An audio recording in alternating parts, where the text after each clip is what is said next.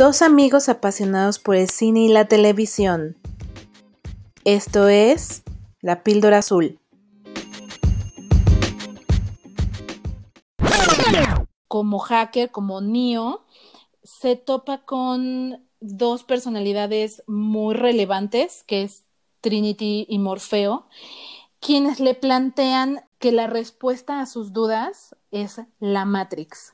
No sabemos qué es, no entendemos muy bien el por qué, pero él sabe que justamente todas sus dudas se relacionan con ello. Al mismo tiempo, tenemos a un grupo de agentes que empiezan a buscarlo justamente porque ha contactado con estas dos personalidades y entonces también lo empiezan a perseguir y a querer contactarlo físicamente, digamos, o sea, llegar a él antes que Trinity Morfeo. Y esto lleva a nuestro personaje principal, a Neo, a tomar una decisión tan importante que va a cambiar el resto de su vida. Y a partir de este momento, por escuchas, les decimos que va a haber spoilers, que también lo hemos platicado sin, como este es un clásico del mes, ya dijimos también, ya tiene más de 20 años la película, así que quienes no la han visto, pues lo siento, chavos y chavas. La neta, la neta es que si no las han visto, pues ya a partir de este momento hay spoilers. Entonces, si quieren pausar el episodio y escucharlo después, adelante, porque aquí ya viene mucha info y asuntos de la trama. Así que, como decía Sin, eh, tiene que tomar una decisión importante, ¿no? Una decisión importante en algún momento de la historia, que de justo de ahí viene nuestro, nuestro nombre, ya lo habíamos platicado en el primer episodio, en nuestro primer programa, que la píldora azul, de ahí surge eh, el nombre del programa, pero es una escena en la que Morfeo le va a elegir a Neo entre la píldora azul y la píldora roja. La píldora azul, ¿no? La píldora azul es el tema de quedarse en el mundo tal y como está, no darse cuenta de la realidad, esta, eh, quedarse con la duda de la, esta duda que ha estado buscando resolver Neo, ¿no? En todo, en, su existencia. Y la píldora roja le va a mostrar la realidad y muy cruda realidad, ¿no? De lo que realmente está viviendo. Y pues obviamente Neo elige tomar la píldora roja y de ahí derivan las circunstancias de las que vamos a empezar a platicar en este momento. Así que sin Neo toma la píldora roja y descubre, ¿no? Descubre que es estamos controlados por The Matrix, ¿no? Eh, The Matrix, ajá. No, y, lo que te, y lo que te diría es, yo creo que eh, la primer gran eh, punto de esta historia es, ¿qué es The Matrix?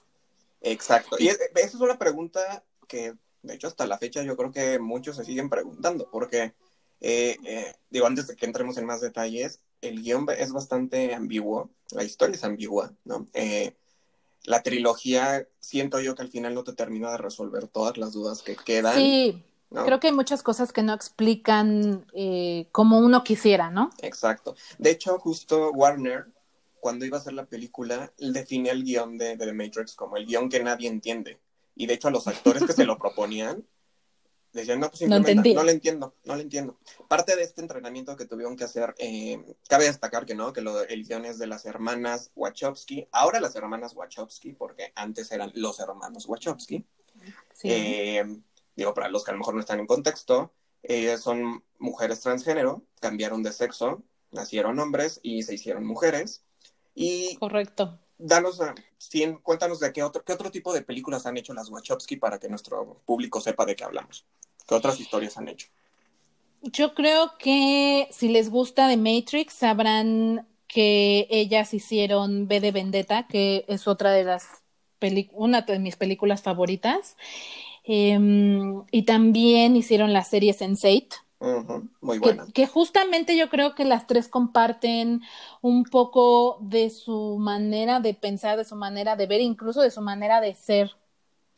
Eh, de las hermanas, porque sí tocan muchos temas que tienen que ver con preferencias sexuales, con este tema, como bien dices, de transgénero. Incluso yo siempre he dicho, desde mucho antes de, de conocer un poco más sobre las escritoras, que eh, Trinity es una persona como un poco sin género, porque su estética siempre es un poco masculina. Entonces, a diferencia de otros personajes femeninos en la historia, que sí tienden a usar más maquillaje, este, cuando este, usa, se ven como más femeninas, Trinity siempre conserva como esta este look sin género. Exacto. ¿No? Sí, quizá, quizá, no sé, a lo mejor yo siempre considero que las que están avanzadas y de hecho claramente lo vemos en The Matrix. The Matrix, si a mí me preguntan, o sea, si yo hubiera visto The Matrix ahorita, en esta época, te diría, nada, el argumento es tan válido como lo fue hace 20 años. El argumento plantea una realidad tan actual que de verdad, o sea, justo y aparte todo lo que estamos viviendo, dices, pues claro, puede ser que sí estemos controlados y que todo sea una ficción lo que estamos viviendo, ¿no? Porque justo el argumento, ¿no? volviendo a The Matrix, es, estamos viviendo una realidad digitalizada, o sea, realmente todo es producto de un programa de computación donde realmente esto que estamos viviendo ya no existe, dejó de existir. De la historia nos cuenta que empezamos realmente en el 2199. ¿No? Así es. Digo, obviamente, Neo, como personaje que está dormido en The Matrix, él cree que sigue siendo 1999, pero ya cuando lo despiertan, se le dicen, ¿sabes qué? ¿Qué crees? Estamos en 2199, el mundo como tú lo conocías ya no existe, y esta es la realidad de lo que les decía hace rato, una cruda realidad, porque cuando despiertan el mundo es gris, realmente eh, todo es muy mecanizado, eh, industrializado, ¿no? O sea, muy, muy sombrío. Sí, de hecho, yo creo que la palabra perfecta sería apocalíptico. Es un mundo en el que las máquinas o la inteligencia artificial han tomado el control. Eh, la película te narra brevemente que hubo una guerra entre ambos bandos, o sea, por un lado los humanos y por otro lado las, las máquinas o la inteligencia artificial, y al final de esta guerra ganan las máquinas. Y justo aquí viene la respuesta a qué es la Matrix para los que siguen escuchando y no la han visto. La Matrix es un software que las máquinas han creado para controlar a los humanos. ¿Por qué? Porque nos usan como baterías, como energía para que ellas puedan subsistir. ¿Por qué? Porque, porque la película plantea que el cuerpo humano genera mucha energía. Entonces, ¿qué hicieron? Tal cual, nos cultivan como si fuéramos verduras, literal, y nos tienen conectadas a la Matrix para tenernos bajo control, o sea, en esta aparente ilusión, para que justo no haya como una especie de revolución donde estamos, digamos, de una manera dormidos en esto que conocemos como realidad, pero que, que, que en verdad no lo es. Al respecto, déjame decirte, así que, digo, es una, es una es un, un, error en el argumento de la historia decir que los humanos les podemos dar batería a las máquinas, porque justo, o sea, lo, ya hechos científicos, el, el, ser humano no le puede dar, no nos da, creo que 100, 100 vatios, realmente. este, entonces, obviamente, eso no alimenta a las máquinas. Eso es un error en el argumento de la historia, pero eso tiene que ver más con los productores, de, en este caso Warner, por ejemplo, que le pidió a las Wachowski, ellas que escribieron la historia, porque cabe destacar que las Wachowski son guionistas, productoras y eh, directoras. directoras de la trilogía. Entonces, Warner, como el productor ejecutivo, les pidió que es, eh, les dijo, eso está muy confuso para la gente, ah, o sea, está confuso, más bien, hagamos lo más sencillo. La idea original de las Wachowski era que nosotros éramos como un, una especie de código más bien que los alimentaba en otro sentido a las máquinas. Warner dijo, no entendemos, de por sí no entendemos el guion, así que mejor ponle que somos baterías para, la, para las máquinas. Simplifícalo, querida. Exacto. Entonces, pero realmente, pues sí, obviamente los científicos dijeron, a ver, momento, ¿no? Eso no, no podría ser jamás. O sea, un hombre no le puede dar la energía suficiente a una máquina, nunca.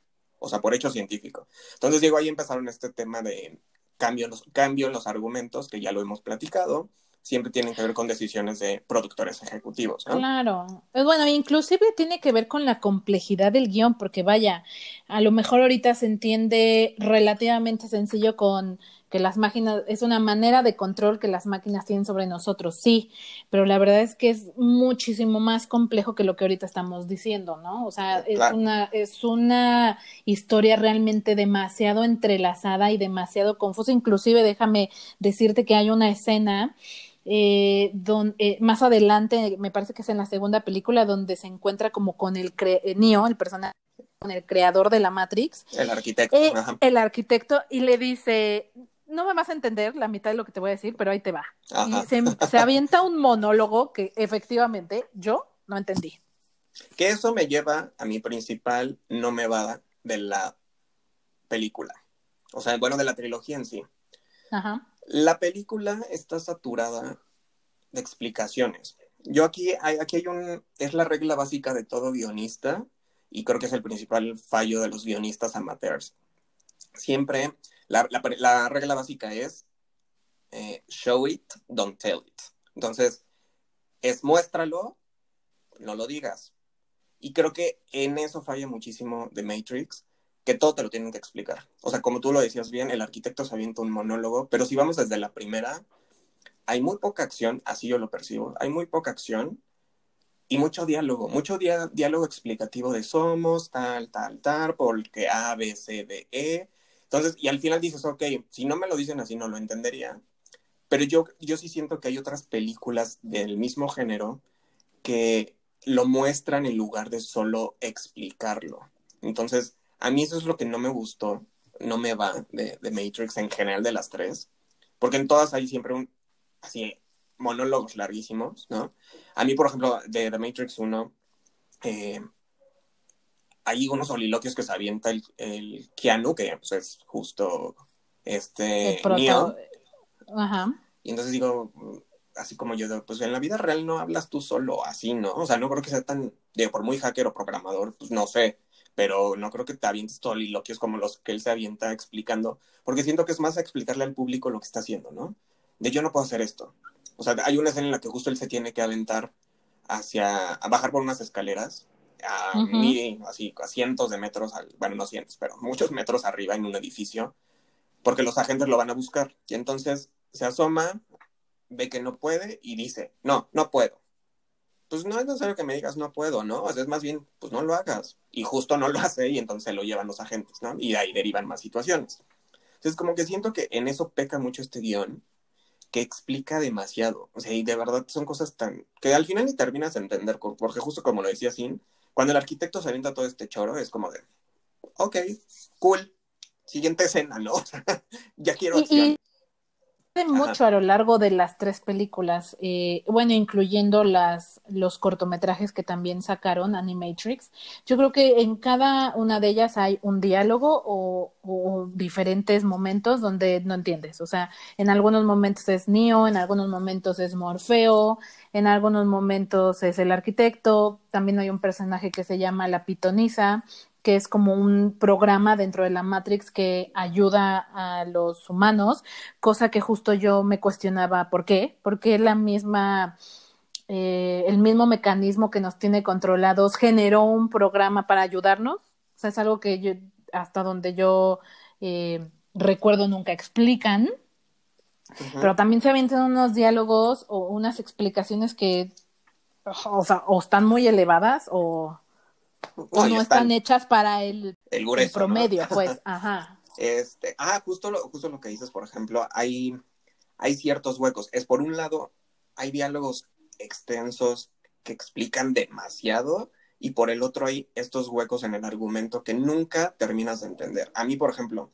si tú ves The Matrix, digo, The Matrix fue en 1999 y hasta el 2003 se sacaron las otras dos, porque de hecho fueron de manera casi simultánea, se grabaron de manera simultánea, pero eh, se eh, estrenaron con diferencia de meses en el 2003. Entonces hubo mucho tiempo, ¿no? Ahí. Pero si tú ves de la 1 a la 2 y de la 2 a la 3, siempre empiezan en un punto que tú no sabes cómo llegaron ahí. O sea, empiezan en un, digo, de la 1 se entiende, pero de la 2, por ejemplo, viene esta parte de ya liberamos a muchos humanos, ¿no? Ya sacamos a de, la Matrix a muchos humanos, ya los desconectamos y ya, llevamos varios meses haciéndolo. Y es, ¿para qué me lo, o sea, muéstramelo, ¿no? O pudo haber, no sé, creo que ahí hay una, una falla para mí en cómo de repente empiezan de la nada y vuelven a dejar estos huecos. Y luego llegamos a la 3 y vuelve a estar este, este hueco. Sí. Y termina y quedan huecos, ¿no? Yo, yo, creo que eso lleva a mi primer no me va, que sería la uno me pareció bastante buena, o sea, la disfruté cuando salió hace 20 años, la disfruté cuando la vi hace 10 años, este, la disfruté ahora que la volví a ver. Me parece una excelente película, pese a, a estas dos, tres cosas que no nos podrán, no nos podrán encantar, pero la dos y la tres restan bastante a lo que logró la primera. O sea, al final eh, ya lo detallaremos un poco más adelante, pero creo que hubo un antes y un después de The Matrix, eh, tanto por la historia, los efectos visuales, incluso creo que fue la película que catapultó a Keanu Reeves.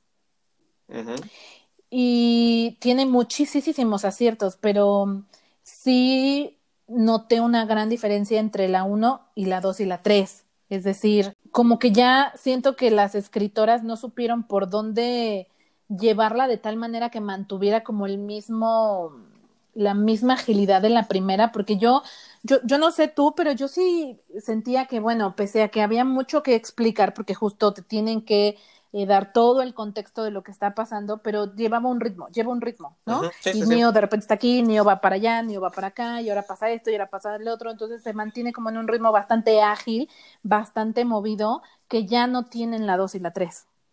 Exacto, o sea, creo que aquí, por ejemplo, esto que comentas es algo que yo he detectado mucho en las Wachowski. O sea, creo que las Wachowski como escritoras saben hacer una muy buena historia inicial pero justo como comentas, ya no saben hacia dónde o cómo llevarla o cómo culminarla. Y eso, pues, eso pasó en Sensei, por ejemplo. Digo, no, no, no, no, entraremos en detalles con Sensei, ya hablaremos, obviamente, de esta serie después.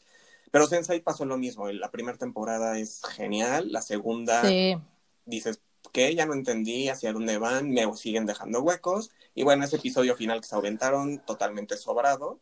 Pero justo creo que eso es lo que pasa con The Matrix, como tú comentas, las uno, la uno es genial. ¿Por qué es genial la uno? Y creo que eso es lo que nos está, eso fue lo que nos motivó a hablar de justo de esta hacer esta reseña. Porque The Matrix 1 marcó precisamente una generación. Una, las cuestiones técnicas. De hecho, estuvo nominada a, al Oscar y ganó los cuatro premios de efectos visuales, precisamente porque marcó un antes y un después. Este efecto que comentas, el, que, que habíamos comentado sin ¿Cuál es el del Bullet? Bullet Time. Bullet, Time, que justo es esta escena en la que Neo esquiva las balas y se ve en cámara lenta, pero al mismo tiempo mezclan cámara rápida y ese, ese efecto marcó un antes y un después en, la, en los efectos visuales para el cine, ¿no? De hecho, justo se hicieron muchas parodias, muchas películas, o sea, mínimo después de, de ver The Matrix, mínimo unas 20 hicieron una parodia de esto, ¿no? Lo vimos incluso en Los Simpsons, ¿no? Lo hemos visto en caricaturas. Y es un icono, o sea, la verdad esa escena es algo que marcó. Entonces, en efectos visuales es otra, eh, otro, otro rollo, la verdad. O sea, creo que, eh, a lo mejor quienes la vean dicen, ay, pues hace 20 años eso que no, pero eh, para el 99 eran los efectos, eran los efectos, ¿no? Y, y aún así, aunque la veas ahora, no deja, ¿eh? O sea, no deja de sorprenderte el cómo, lo padre que se ve. O sea, realmente esos, esos giros de cámara 360, eh, rodeando al personaje, de repente viendo cámara lenta, cámara rápida, están increíbles. Eh, sí, es, justo lo que yo te iba a decir. Eh, no, no demerita, pese a los 20 años que ya han pasado, vuelves a ver la película y en su totalidad realmente es muy buena. Y estos detalles de, de la parte técnica, bueno, esa, esa escena me volvió a emocionar como la primera vez que la vi en el cine, ¿sabes? El wow se está haciendo hacia atrás y todo es como, y como que se frisea y se ven las gotas de agua. La verdad es que se ve muy impresionante. La verdad es que sí. Hoy, hoy la vuelves a ver y hoy a mí me vuelve a impresionar y dices, wow.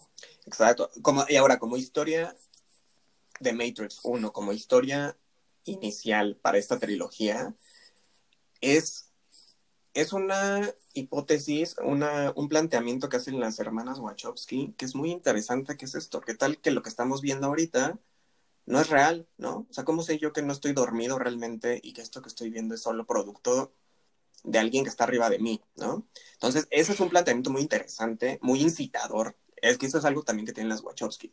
Siempre sus argumentos y sus este, temáticas son incitadoras, ¿no? O sea, como que te hacen cuestionarte. Incluso creo que van un poco por ahí, porque ellas reflejan mucho en sus argumentos eh, esta parte de la libertad y ser eh, perseguido o ser coartado, ¿no? V de Vendetta es un claro ejemplo. Eh, en, en, esa película pues no, eh, no es tecnológica, pero más bien está hablando de un gobierno.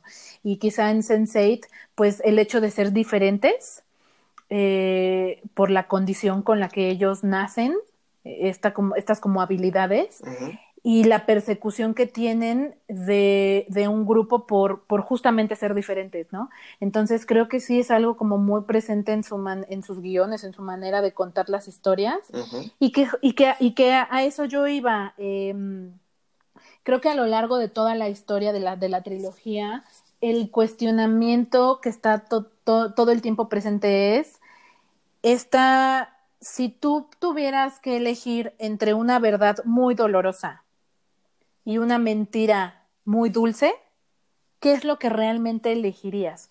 O sea, todo nos hace cuestionarnos en yo preferiría quedarme en una verdad, en una verdad dolorosa o en una dulce mentira. Podríamos decir jaulas de oro, ¿no? Exacto. Eh, y precisamente es como esta, esta invitación a preguntarte, ¿no? Hay un personaje, eh, me parece que es, sí, no, es en la 1, donde él comenta, yo quisiera haber tomado la píldora azul, porque esto no es lo que yo esperaba. Y entonces tiene que ver con lo que tú dices, sin elijo entre la cruda realidad o elijo entre quedarme dormido y seguir viviendo. De hecho, a partir de una dulce mentira. Es tan polémico justo, ¿no? Que eh, lo que se derivó como este planteamiento, que de hecho déjame decirte que hay un tema, hay como un culto, hay un culto alrededor de The Matrix, es el Matrixism, ¿no? Pero el lado negativo de esto es que de hecho incluso hubo, asesinatos, hubo, me parece incluso un, un, homicida, digo, para variar en Estados Unidos, ¿no?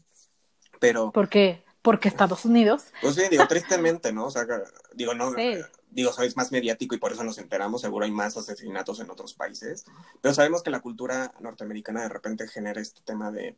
de Mucha violencia. Fanatismo, y fanatismo sobre todo. Y eso fue lo que pasó con el Matrixism, que las personas que habían cometido estos asesinatos argumentaban ante el juez que es porque habían visto más de 100 veces de Matrix y realmente decían ellos que había, eh, lo que decía de Matrix era real, o sea que realmente estábamos viviendo una realidad que no existía. Conectados a una máquina. Pero entonces imagínate a qué grado llega este fanatismo que realmente cometieron asesinatos, mataron gente y su argumento era, pues es que The Matrix lo dice, o sea, The Matrix dice que estamos dormidos y que realmente yo quiero despertar y que, que me quiero tomar la píldora. De hecho, incluso hay como grupos que así que toman el SD y todo, y es alrededor de la cultura del Matrixism, ¿no? Pero, digo, volviendo a esto, es, es polémico el tema, es, bueno, no polémico, es más bien incitador. Es un, es un tema que te despierta, que te hace cuestionarte, como ya decías tú, las historias de las Wachowski van por ahí. Este, Sí, e inclusive tú lo planteas ahorita como gente fanática llevando una ficción a, una realidad bastante eh, trastocada, ¿no? Pero si lo bajamos como a un, a un eh, como algo más común y más normal, yo creo que todos hemos estado en algún momento ante tomar la decisión de querer saber una verdad o, preferir vivir en la ignorancia, ¿no?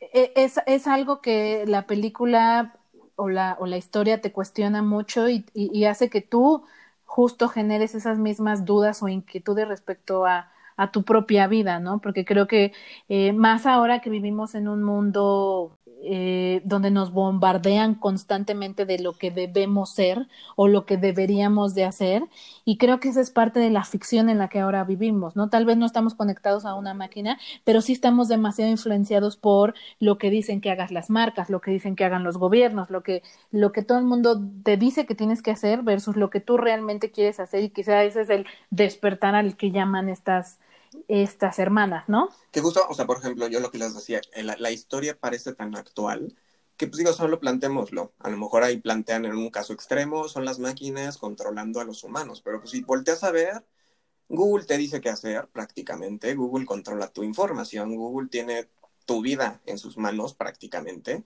y pues, hoy ya en día nadie puede vivir sin redes sociales, o sea, tan solo, digo, nosotros también, ¿no? O sea, usamos las redes sociales para difundir eh, el programa, pero al final es, la gente está muy pendiente de las redes sociales y creen que lo que dicen las redes sociales es, si yo veo al influencer, si yo veo al artista diciéndome que sí, es azul, ah, no, pues sí es azul, porque lo dijo la niña que hace la coreografía en TikTok, ¿no? Obvio, obvio es azul. Entonces, si lo ves, pues no estamos tan lejanos. O sea, la realidad que plantean ellas es pues no te estás dando cuenta, pero sí, sí te está controlando un programa de computadora, porque las redes sociales son un programa de computadora. O sea, aunque no lo crean, chavos, aunque no lo quieran creer, son máquinas las que están sustentando todas las redes sociales. programas. Es una vida de ficción. O sea, lo que hoy vivimos con las redes sociales es completamente ficticio, ¿no? O sea, ya ves que inclusive se han dado casos de influencers que fingen que tienen una vida que no tienen. ¿No?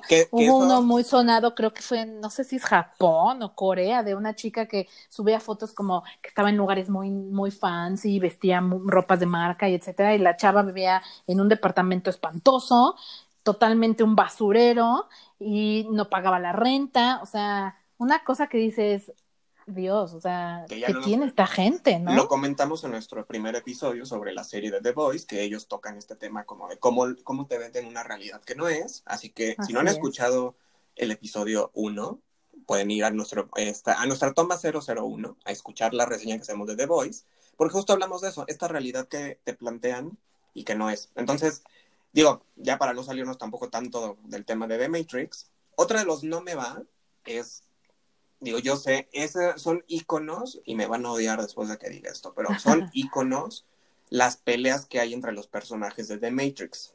Pero para mí, de verdad, hay un exceso de coreografía en esas peleas. O sea, es 1, 2, 3, 1, 2, 3, 1, 2, 3. Y de verdad son, ni le estás pegando, de verdad, los golpes que das, porque digo, si se ponen a verlos a detalle, realmente, el golpe Con ojo crítico. Ajá, el, golpe que le, le suelta Neo a, a, la gente Smith, se lo está lanzando como a la oreja. Eso, güey, no le estás pegando, ni siquiera le querías pegar, ¿sabes? Era como, creo que a mí eso sí es lo que no me, no me latió. O sea, de verdad, las, ya las peleas puño a puño, al menos en la 1, están como coreografía de baile. Dije, ay, no. O sea, entiendo que son ah, este, artes marciales, y que tienen efectos, digo, de cuando de repente se aventan, ya sabes, este pasito de la gaviota, muy estilo Karate Kid, ¿no? Y que vuelan, pero, pero dices, no, o sea, claramente se ve que solo estás bailando, ¿no? Ni siquiera le quieres pegar, ¿no? O sea, como que siento... ¿Qué? O sea, sí siento como yo, que... Yo difiero, yo difiero. Ok, ok. Pero sí, o sea, para mí, por ejemplo, sí me parece que es un baile. O sea, yo sí las veo y es uno, dos, tres, uno, dos, tres, paso acá, paso oreja izquierda, oreja derecha, ombligo, no te pegué, ahora vas tú.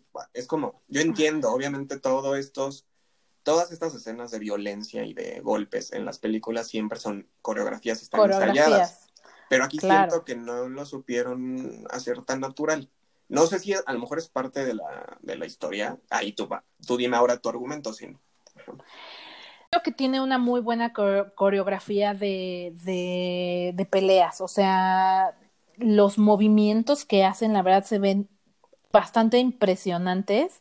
Creo que a lo que tú te refieres, que en eso sí coincido, es que, por ejemplo, hay, hay unas escenas cuando Neo eh, por fin se, empodera de que él es el que va a venir a cambiar cómo son las cosas y que eh, adquiere ciertas habilidades. Ahí es donde él eh, pareciera que hasta con hueva lo hace, ¿no? Porque como ya es súper rápido, porque una habilidad que adquiere es como que sea muy rápido, ¿no? Entonces empieza a pelear con algunos de ellos y, y, como en este afán de querer hacer que él es muy rápido, más bien pareciera que está haciéndolo como, como tú dices, como yo, yo, yo lo llamaría como con, con lentitud y con hueva, ¿no? Pero se supone que es como ese efecto de, ah, es que ya lo estoy haciendo tan rápido que ya... Sí, que ya no me este, percibes, ¿no? Que, que ya no percibes que voy rápido, sino que ya, mira, o sea, para mí es como si estuviera tratando de, de patear una piedra, o sea, algo súper easy, ¿no? Entonces, a lo mejor ese, ese juego eh, con las coreografías es lo que dices, güey, o sea, ahora resulta que hasta con huevita lo hace porque ya es muy rápido, ¿no? Entonces se ve chistoso, pero a mí, por ejemplo, la la escena en la que la primera vez que pelea Neo con Morfeo, como en este entrenamiento que tienen, la verdad me emocionó, o sea, sí me, me, me, impresionó. Creo que hay muy buen, creo que la coreografía es buena. Quizá la realización, como ya la escena sí o el producto final, tiene razón en que en algunos momentos se ve como demasiado baile, ¿no? No se ve una pelea, sino se ve, me empieza a parecer como un baile. Ajá, es que justo por ahí voy, por ahí voy. O sea, es como esta, esta parte de, a ver, o sea, porque, por ejemplo, en el entrenamiento que tú dices está perfecto porque justo es, te estoy entrenando. Y hasta él le dice en un momento, pégame como si me quisieras pegar, porque no me quieres pegar, ¿no? Solo estás prácticamente ensayando tus movimientos. Pero ya cuando son las peleas reales contra el agente Smith, que digo, entre ellos la escena final de la tercera, de la tercera, de la tercera película es genial. O sea, de verdad, esos efectos y cómo vuelan y se estrellan. Y... y con el agua, ¿sabes? A mí lo que me parece así wow es como está lloviendo en la escena de repente, ¿sabes a qué me pareció? Como si estuviera yo viendo Dragon Ball. Ok, ajá. Eh, yo que soy muy fan de, del anime. Entonces, de repente chocan y se ve como una onda de expansiva así de energía, ¿no? Y como está lloviendo, entonces se, se refleja esa onda de energía en el agua. Y entonces se hacen como unas burbujas de, eh, de agua por la energía al, al chocar mientras pelean. Y eso, la verdad, se ve muy padre pero si te gusta el anime, ¿no? Porque si te gusta el anime y disfrutas de eso, vas a sentir que estás viendo una pelea live action de Dragon Ball.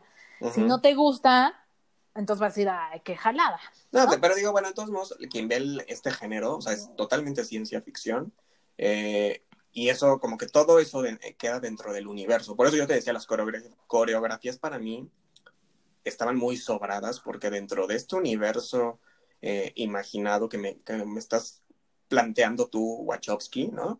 De repente ver estas peleas es como, pégale, o sea, realmente deja de estar bailando o deja de estarte luciendo y es, pégale, ¿no? O sea, sí siento que llega ese momento que digo, ok, qué flojera, o sea, sí. qué flojera de estar viendo a una persona solo bailando en vez de pegar. Digo, no todas las escenas son así, pero hay unas que sí. Ajá. ¿Sabes qué, cuál sería la palabra que yo usaría? Estilizadas. O sea, a diferencia de una película de eh, tipo Fast and Furious, donde también hay bastantes peleas, pero esas son más, eh, como más agresivas, ¿sabes? O una de Bruce Willis, donde ahí sí se dan o una de Bruce Willis, puño cerrado. Y se, ve, y se ven como muy agresivas. De hecho, yo creo que inclusive el tono que le quieren dar es ese, como, como agresivo. Y en cambio aquí se ven muy estilizadas. Eso justo, ajá, creo que esa es la palabra, estilizadas. Y a mí personalmente no me encanta, pero de ahí en fuera ya puedo, creo que podemos pasar a los... bueno, yo te quiero, yo te quiero agregar un no me va, que sería algunas situaciones inverosímiles, que digo, siempre, siempre, he tenido este debate interno. Finalmente estás viendo una película de ciencia ficción, ¿no? Entonces, evidentemente nada de lo que está sucediendo allí es verosímil. Pero dentro de la ficción creo que tiene que haber ciertas cosas creíbles. reales. Entonces, creo que hay una carga considerable de cosas inverosímiles. Por ejemplo, hay, hay una parte en la que, es en la primera película que secuestran a Morfeo y Neo decide ir a rescatarlo.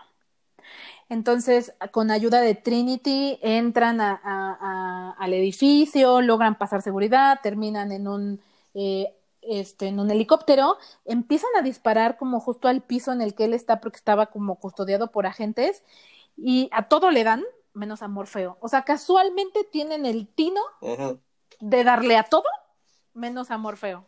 Pero esa es la gran... se me hace inverosímil. Esa es la gran falla en muchas películas que tienen ese tipo de escenas, donde se agarran a balazos a diestra y siniestra y así como tú lo describes, y que justo al que van a rescatar nunca le dan. O al que está amarrado, al que está amagado, ya sabes, nunca le dan. Es, justo coincido contigo, pero creo que es un error de muchísimas películas también. Sí. Sí, y eh, eh, hay, hay, una escena en la segunda película también donde están escapando de unos como fantasmas. Ya ves que son como unos gemelos que se hacen como fantasmas. Ajá.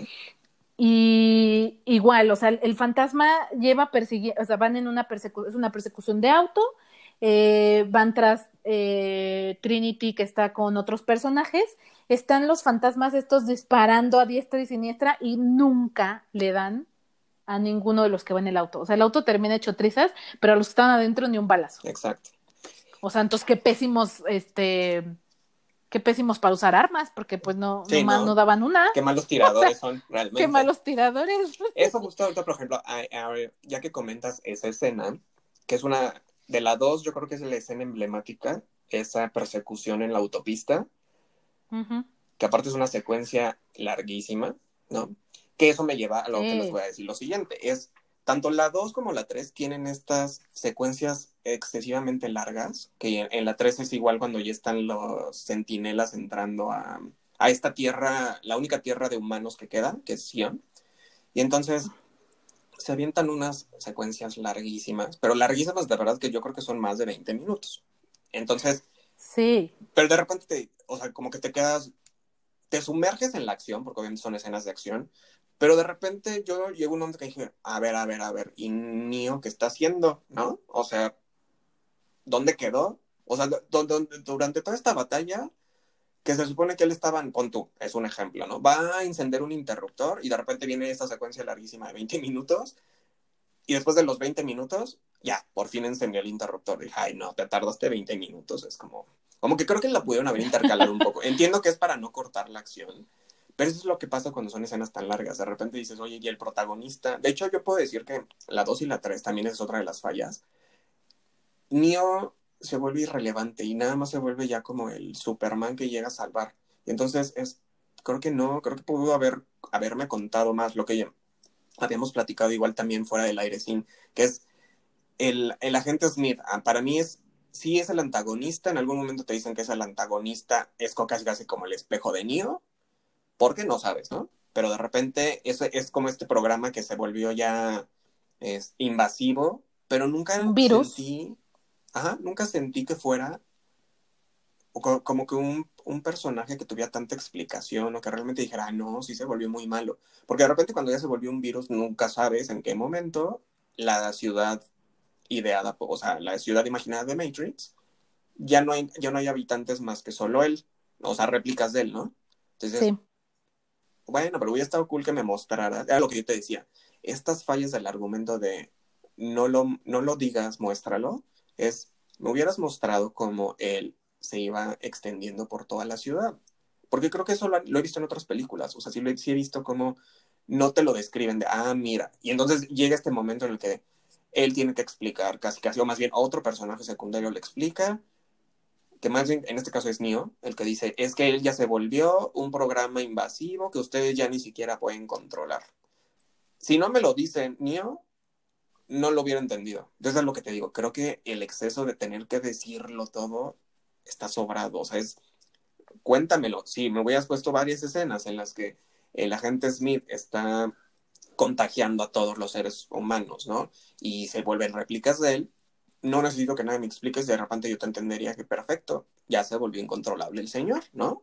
Y, y alguien diciendo, oigan, ya no lo podemos controlar, más que un niño recitándome, entonces tú, arquitecto, no sé a quién le habla y al final es, tú ya no lo puedes controlar, déjame controlarlo a mí. Es como, señor, no me lo digas. Sí, el, el, el propósito de este personaje no es tan claro. A lo mejor habrá eh, clavados de The Matrix que digan que estamos muy mal de la cabecita, por decir lo que estamos diciendo, pero realmente creo que el, el, el propósito de ese personaje no está tan explicado, no está tan claro. Incluso termina la película y no entiendes por qué de un minuto a otro desaparece y ya se acabó. O sea, ¿por qué en automático desaparece? Yo lo estuve discutiendo aquí en casa y, y, y llegué como a un, ah, ok, ya es por eso, pero después de discutirlo, después de analizarlo, o sea, no es Pero algo ver, que, la, ¿Por qué que, la, que película te lo deja claro. Ah, bueno, eh, se supone que Smith se- es un programa de la Matrix, que es, que es como un candado que tiene para mantenerlo controlado. Se sale de control justo por una acción que tuvo Neo. O sea, Neo en la primera película eh, se mete en el cuerpo de este personaje Y, y de alguna y de alguna manera lo altera, altera como su su, su programación, su, su código, digamos. Y entonces lo libera, pero al mismo tiempo lo, lo altera de tal manera que él puede justo empezar a replicarse.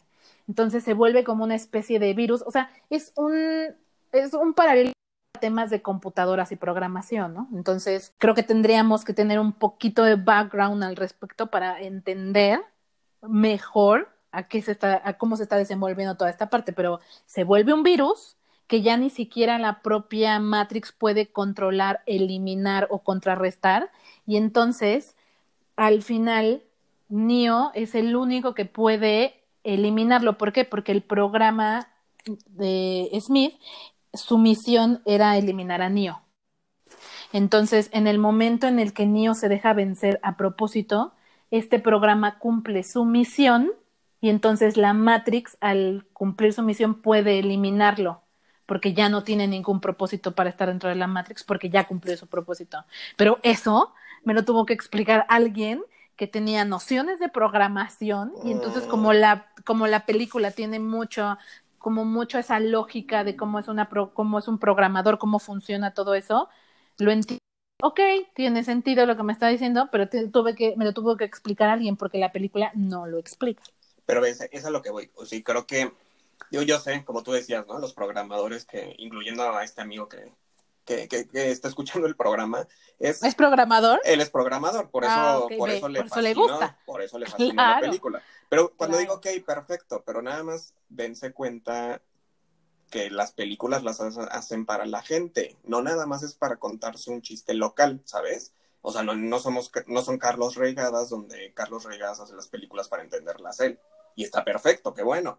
Pero es como, oye, pues si quieres que sea un éxito taquillero, es como, pues explícame, era lo que te decía, no me lo expliques con palabras en la, en la película, pero muéstrame una escena en la que yo voy a entender el por qué me están diciendo todo esto que nos acabas de explicar, sin gracias, qué bueno que nos dices, pero, o sea, de verdad, al final es, no, si yo no soy programador y me gusta el cine y no me lo vas a explicar en la película y vas a dejar los huecos, pierde. Pues sí, o sea, el argumento es, ok, solo es un chiste local que te estás contando entre programadores, que digo, respetable, pero al final nos dejan a nosotros como con estas dudas de, o más bien, deja dudas, ni siquiera son dudas, porque no es una duda. Simplemente yo no sentí que este agente Smith fuera tan wow como villano, porque justo no me explican todo esto. Para mí era como, ay, pues el señor que nada más, bueno, el señor, el programa, Andaba por ahí.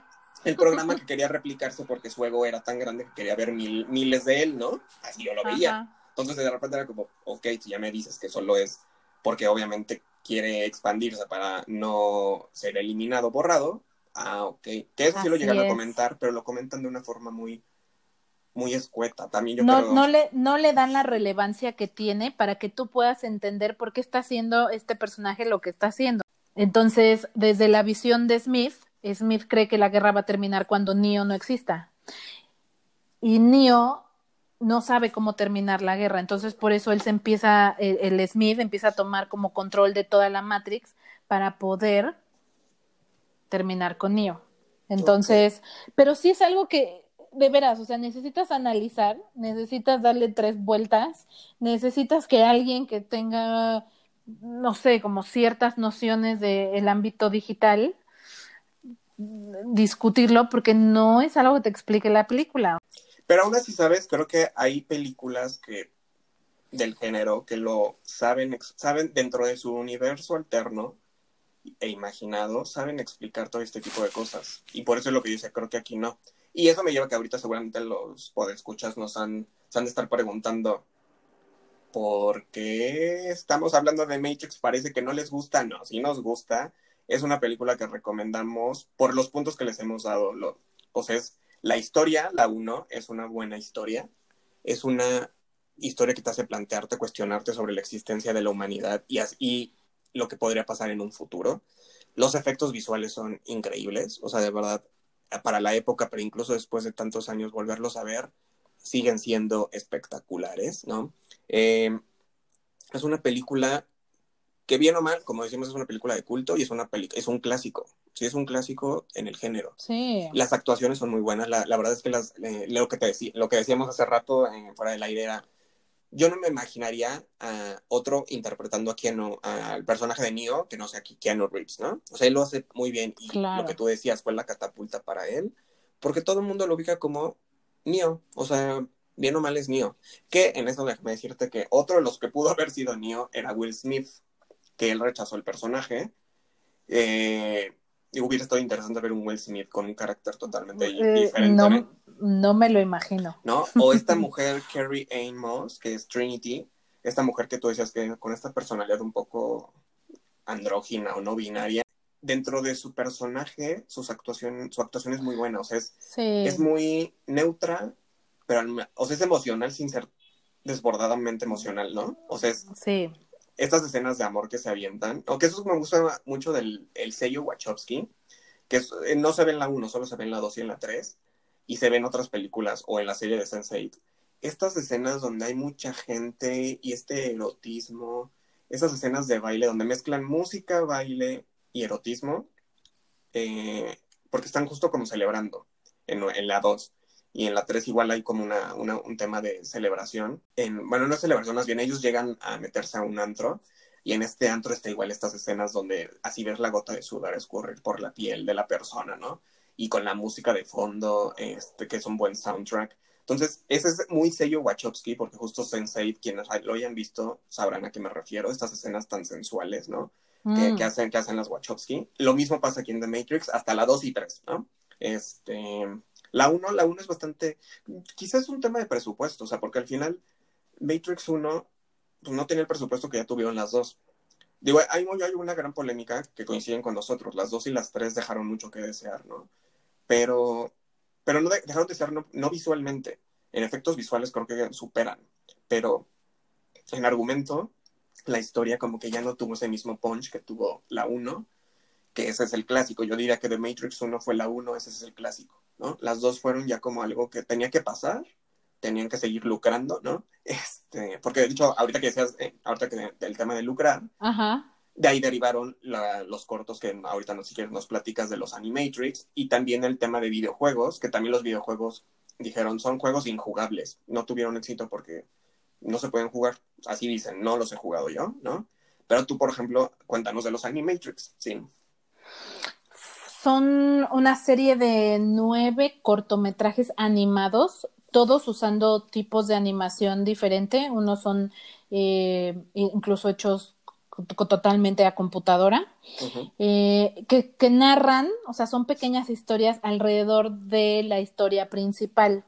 Por ejemplo, el, el primero que se llama El viaje de Osiris es sobre una nave que se llama Osiris, que son los que descubren que las máquinas quieren atacar Sion eh, con estos como especie de mm, tornillos gigantes o taladros gigantes que están penetrando para llegar hasta la ciudad, porque eh, para quienes no la han visto, eh, la última ciudad de pie humana está muy cerca del centro de la Tierra es como el refugio. Entonces, las máquinas que viven en la superficie tratan de llegar a esta ciudad a través de unos eh, taladros gigantescos.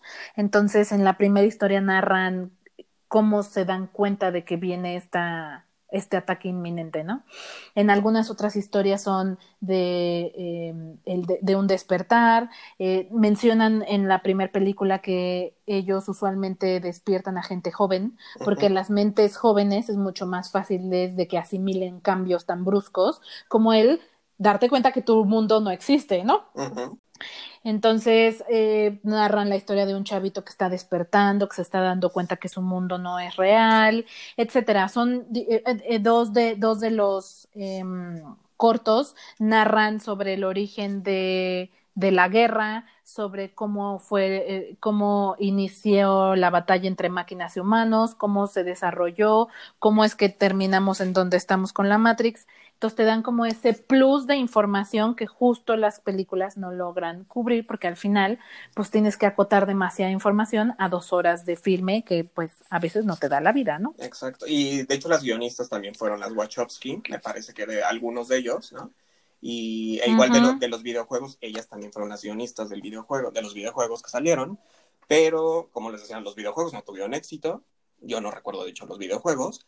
Este, y los Animatrix, claro que los recuerdo, pero es eso justo, ¿no? O sea, creo que es una historia que se prestaba mucho a temas posteriores, ¿no? O estos huecos que quedaron, como explicarlos, que de hecho, pues, sin tú cuéntanos ya, también sabes que viene, me parece que 2021 o en hasta el 2022 de Matrix acaba de, 4, ¿no? Acaba de pasarse a 2022, es correcto, hace un par de meses si no es que ya hace un año se anunció que iban a sacar dos nuevas películas de The Matrix, no una, sino dos. Eh, y que prácticamente todo el elenco regresa. El único que no está confirmado es el personaje de Morfeo y el del agente Smith. No, pues lo así, dos clásicos que pues no sabemos, ¿no? que no, pero, pero bueno, eh, todos los demás, Keanu Reeves, eh, Trinity, varios personajes regresan a, su, a sus mismos a, esta historia.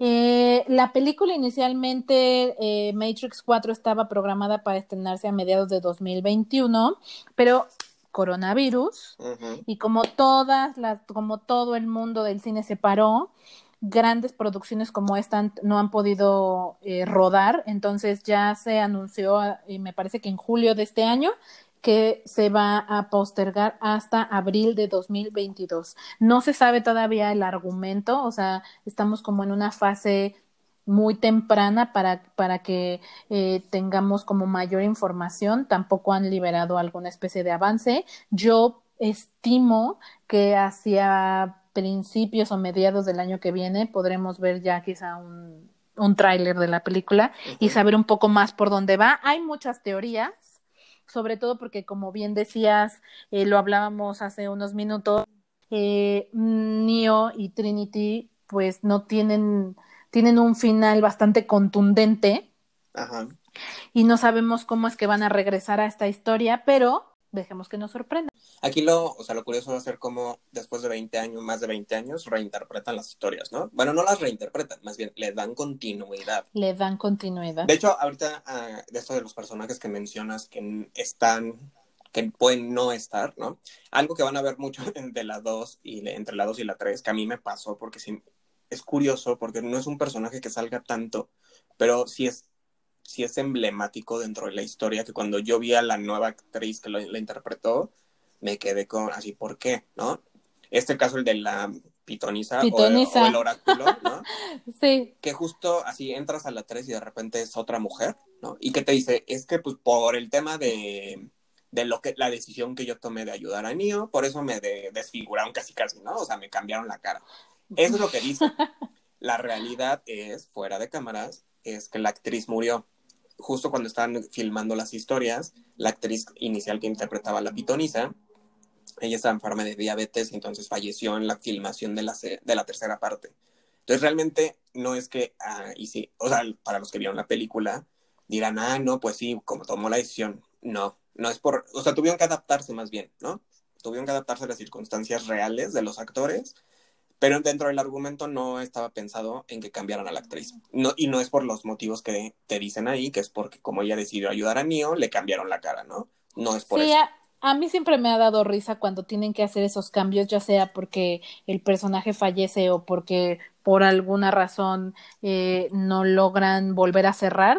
Eh, las explicaciones que dan dentro de la historia es bastante eh, absurda, ¿no? O sea, como de novela del 2. Y de hecho, ¿sabes? O sea, pasa, es curioso porque justo incluso creo que la actriz, o sea, yo entiendo que la está sustituyendo, pero es mínimo que la nueva actriz estudia el personaje, ¿no? Y agarre ciertos este, modismos, ciertos comportamientos. Creo que le dijeron, ven, tú la vas a sustituir, pero como que la nueva actriz no estudió ni siquiera bien al otro personaje, y entonces la ves actuando diferente. O sea, porque una cosa es que a lo mejor tu cara no es igual, pero tu comportamiento, tu forma de hablar, tus, este, ya sabes, tus, tus, tus modos de mover las manos y demás, pues sí se parecen. Y creo que los grandes actores lo han sabido hacer cuando interpretan biografía a un personaje de la historia, ¿no?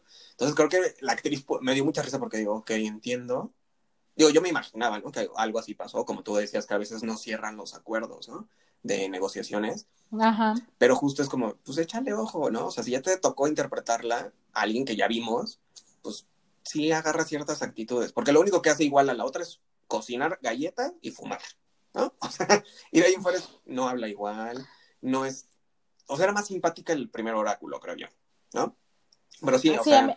A mí, me caía mejor y también, sí, a mí son esas cosas que entiendo que en algunos, algunas veces no se pueden controlar, pero siempre he pensado que las, las justificaciones que dan dentro de las historias son de verdad como de telenovela. Ya sé, a ver, ahora en esto que comentas, las secuelas, pues si no logran cerrar con Morfeo ni con el agente Smith, veamos de qué forma o sustituyen a los personajes o qué argumentos, como tú dices, de telenovela nos dan para decir por qué no están, ¿no? Por ahí, por ahí leí que había una teoría de que quizá iba a regresar Morfeo, pero más joven.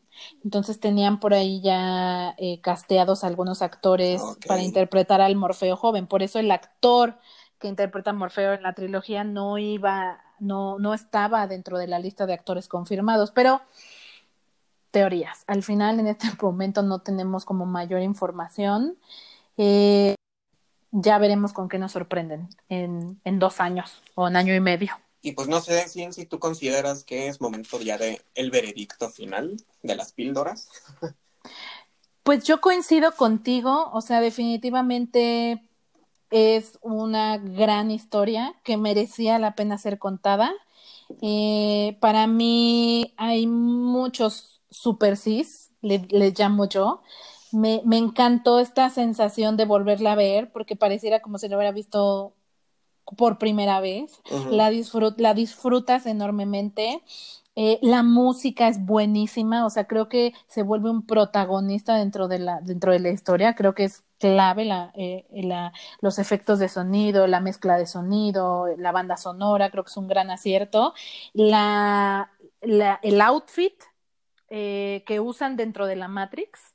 Me parece increíble, le llaman cyberpunk, que es este uso de gabardinas, cuero, este que de hecho muy, muy, pegadito al cuerpo.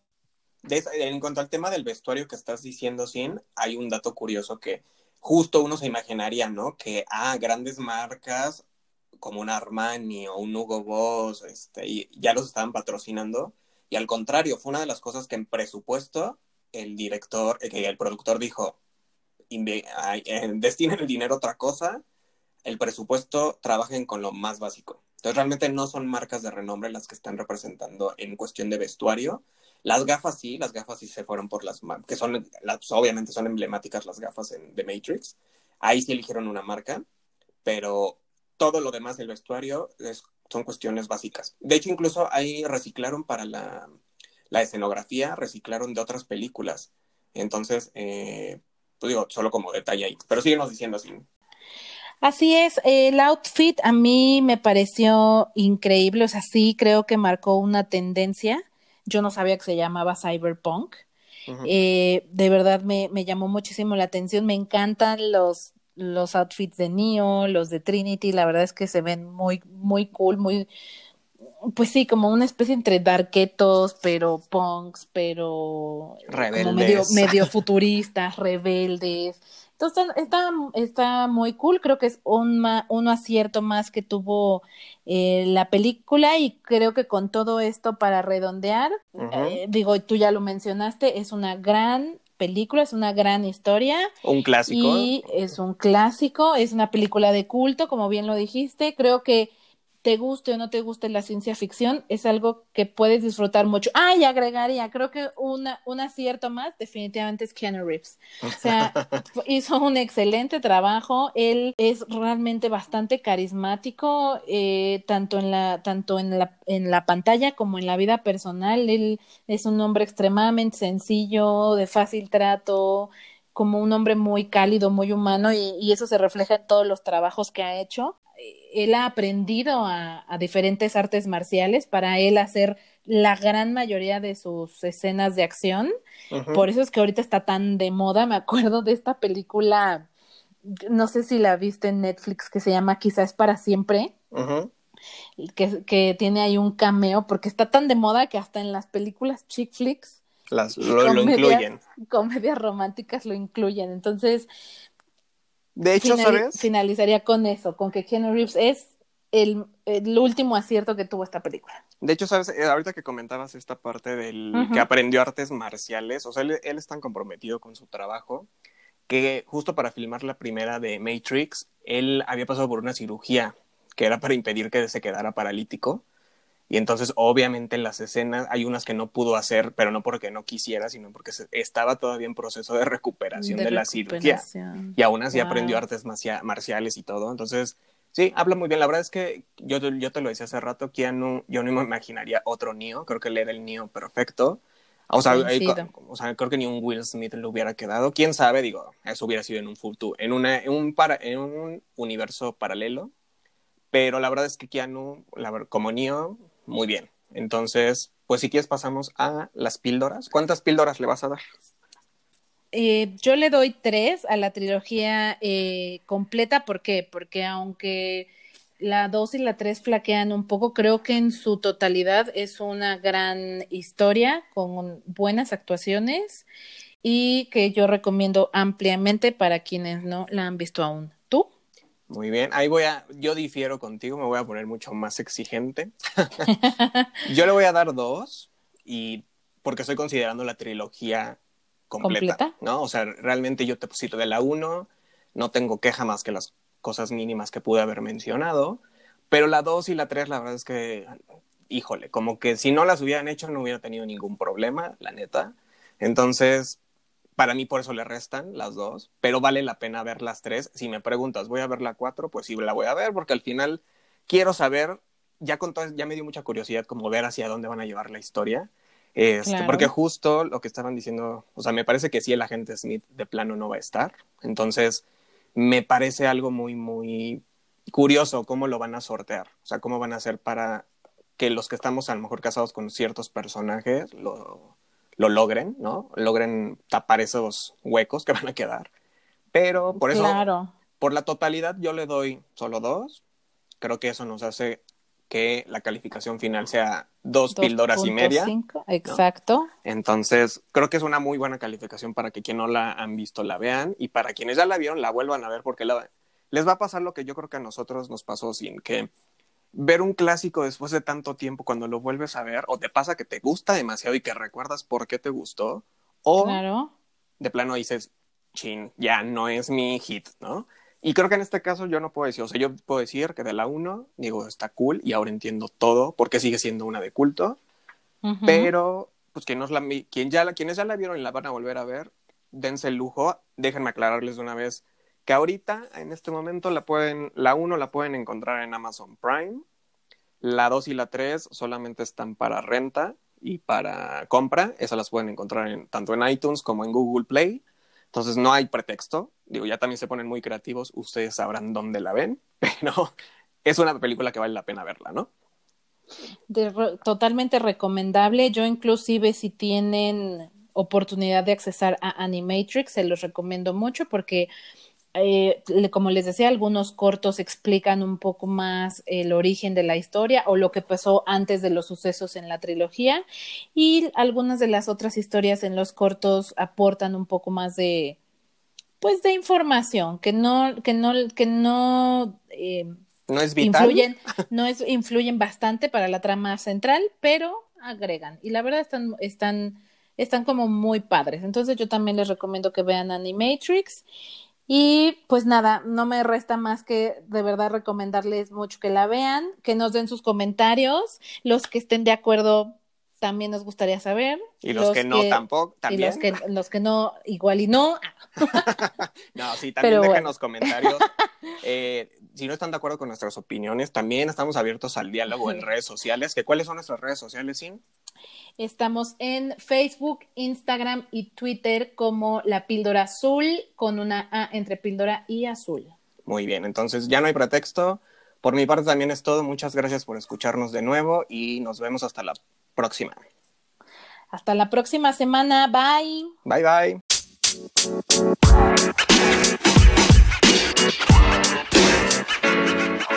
más, más, más, más.